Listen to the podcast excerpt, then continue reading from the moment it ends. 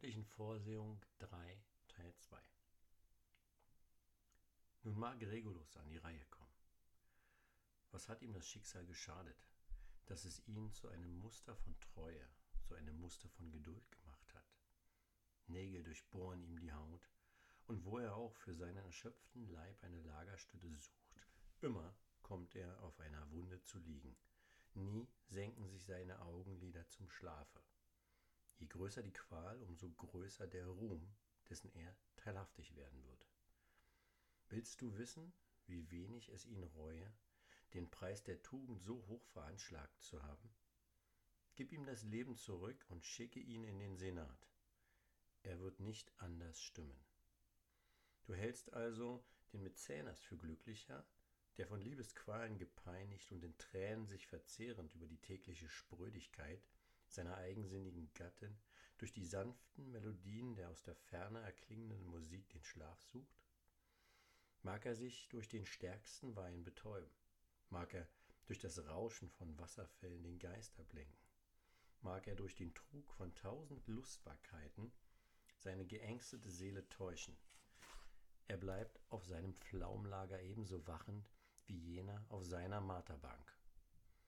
Aber jener hat den Trost, dass es die Ehre ist, für die er Hartes erduldet.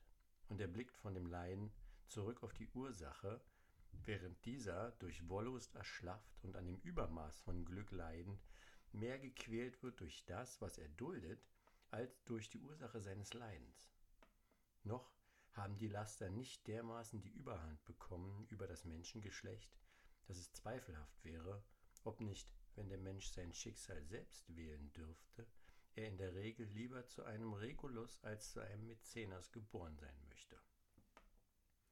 Sollte sich aber einer finden, der sich nicht entblödete zu sagen, er hätte es vorgezogen, als Mäzenas und nicht als Regulus geboren zu werden, so hat er, mag er es auch nicht aussprechen, es doch zugleich vorgezogen, als eine Terentia geboren zu werden.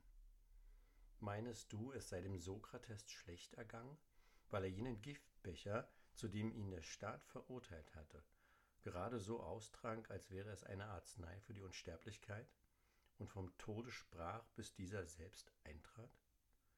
Ist es ihm übel ergangen, dass sein Blut erstarrte und das Pulsieren der Adern durch die eintretende Kälte allmählich zum Stillstand kam? Wie viel mehr ist er zu beneiden als jener Schlemmer, den mit Gefäßen aus Edelstein aufgewartet wird, denen ein elender, sich zu jeglicher Gefälligkeit hergegebener Lotterbube von ausgemachter Impotenz oder zweifelhafter Mannheit den auf goldener Schüssel präsentierten Schnee zerrinnen lässt? Was sie trinken, das geben diese Kumpane durch Erbrechen zu ihrem Leidwesen wieder von sich, wobei sie ihre eigene Galle zu kosten bekommen. Dagegen wird jener freudig und gern seinen Giftbecher leeren. Was den Cato anlangt, so genügt das Gesagte. Die Menschheit wird ihm immer das Zeugnis ausstellen, dass ihm das höchste Glück widerfahren sei. Ihn hat die Natur auserwählt, um als furchtbare Gegnerin ihn im Kampfe zu erproben. Mit der Feindschaft der Großen, so spricht die Natur, hat es nicht wenig auf sich. So stelle er sich denn dem Pompeius, Caesar und Crassus zu gleicher Zeit entgegen. Es will etwas heißen, sich hinter schlechtere Menschen an Ehre zurückgestellt zu sehen. So trete er denn hinter einen Vatinius zurück. Es ist nicht Geringes, an Bürgerkriegen teilzunehmen. So mag er denn auf dem ganzen Erdenrund für die gute Sache so unglücklich wie beharrlich kämpfen. Es ist keine Kleinigkeit, Hand an sich zu legen. Mag er es denn tun? Was will ich damit erreichen? Es soll jedermann wissen, dass das kein Übel sei, dessen ich einen Cato würdig erachte.